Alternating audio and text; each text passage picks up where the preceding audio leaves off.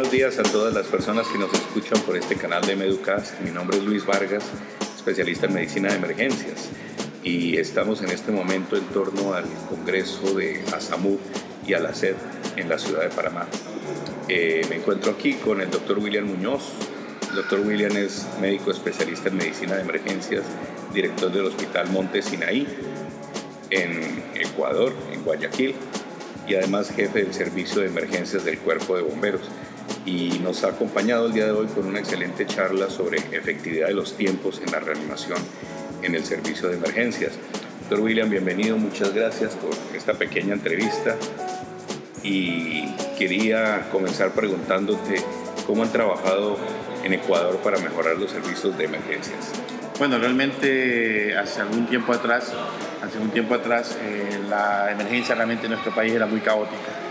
Creo que se han tomado en cuenta o se ha considerado en mucho el tema de los procesos, protocolos y una serie de controles de calidad para permitir, para permitir, para permitir el manejo justamente de, eh, la reducción de la mortalidad en emergencia el desorden era uno de los primeros componentes que había en el, hospital o en los hospitales.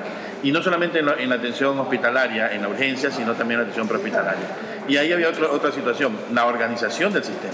Entonces se organizaron los sistemas de tal manera que hoy existen cuartos de choque en la mayor parte de los hospitales, tanto en Quito, Guayaquil y Cuenca, ciudades principales y grandes de, Ecuador, que permitan de esta manera reducir eh, los tiempos de atención al paciente. Por otro lado estaba la atención propietaria que estaba a un lado, se dejaba abandonada, y también se están aplicando protocolos, es decir, el paciente no queda ya desamparado, el paciente tiene un flujo más acomodado a las condiciones y a las características de su problema, de su dolencia, de su emergencia, y ya llega a un hospital en el cual eh, puede lograr eh, tratar de llegar al diagnóstico definitivo y tratamiento definitivo. Excelente, definitivamente organizar las cosas y no dejarlas al azar es una maravilla y es clave en estos procesos. Tú hablabas también sobre la aplicación de los protocolos. Nos gustaría que nos contaras un poquito cómo ha mejorado esto la sobrevida de los pacientes o cómo has visto que impacte sobre la calidad en la atención de los pacientes.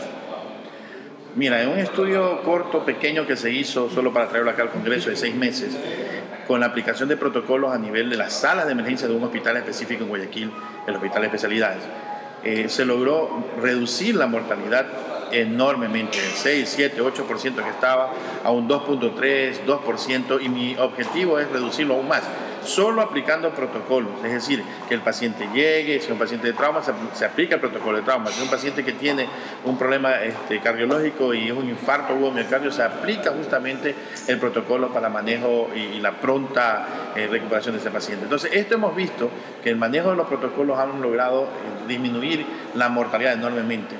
Es importante también eh, recordar que eh, los tiempos de aplicación de los protocolos hacen que también se reduzca la mortalidad.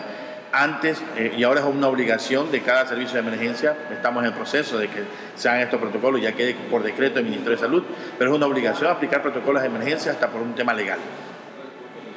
Benny, sobre el mismo tema de protocolos que nos menciona, ¿cuál ha sido la estrategia? Me explico, realmente cuando uno va a mirar en un país, toda la literatura y muchas guías de manejo han sido creadas en instituciones grandísimas que tienen el dinero y la disposición y el tiempo bloqueado para hacer este tipo de cosas y tardan años. Muchas veces en Latinoamérica nos va a quedar muy difícil establecer guías propias y nos toca utilizar mecanismos como de adaptar o adherirnos a guías. ¿Cuál ha sido como el mecanismo que han usado ustedes para esto?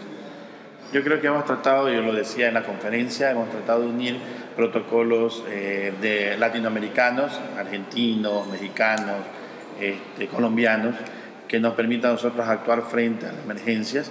Hemos seguido protocolos ABLS, ACLS, TLS, tanto es así que ahora en mi país se eh, em, obliga a los médicos de emergencia a que tomen estos cursos para que puedan eh, practicarlo.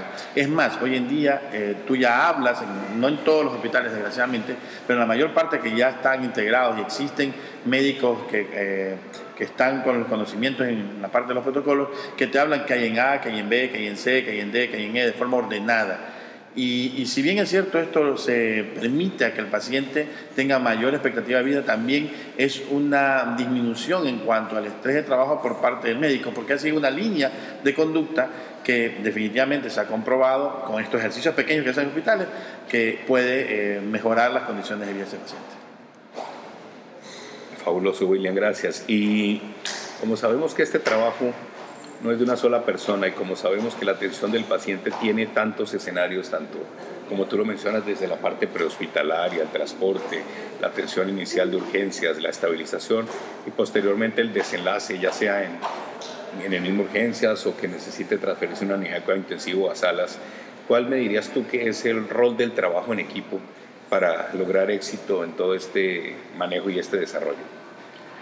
Sí, definitivamente es uno de los pilares fundamentales de, esto, de este pequeño trabajo que se está haciendo en Ecuador es el trabajo en equipo, que cada uno forme su team y permita tener un liderazgo que pueda manejar las situaciones, diferentes situaciones clínicas o traumáticas para que puedan eh, sobrellevar la emergencia. Es decir, habrá alguien que dirija, habrá alguien que sea operativo y coloque las vías, habrá alguien que sea operativo y, tome los signos vitales, en fin, pero de una forma organizada.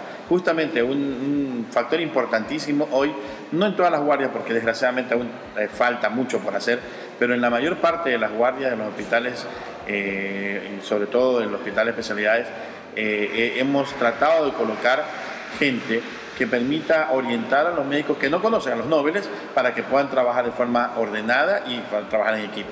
Y a, nivel prehospitalario, la mayoría de las ambulancias tampoco puedo decir todas, pero la mayoría de las ambulancias, sobre todo la de bomberos, manejan esto del trabajo de equipo y de forma coordinada. Es decir, cuando el, bombero, el, paramédico de la ambulancia de bomberos entrega un paciente, lo, entrega como hizo los protocolos y lo entrega de acuerdo a las novedades que se, se encontró en cada una de las situaciones.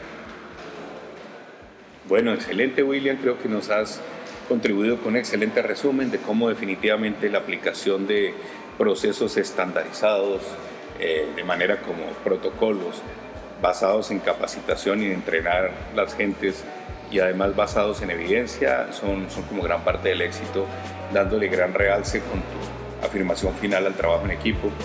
Pues muchas gracias, doctor William Muñoz, y felicitaciones por tu recién nombramiento como vocal de la ALACET, Asociación Latinoamericana de Cooperación en Emergencias y Desastres.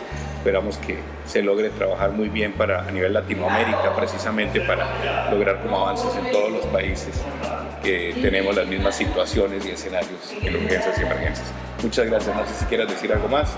Y de nuevo, bienvenido y gracias por participar en este podcast. No, Lucho, como, siempre, muchísimas gracias. También a ti felicitarte como presidente y hay que mucho de la Asociación Latinoamericana de Emergencias y Cooperación de Emergencias y Desastres. Y creo que vamos a hacer un buen equipo y esperemos poder tener un centro de entrenamiento como lo tienen en otras, en otras, eh, en eh, asociaciones.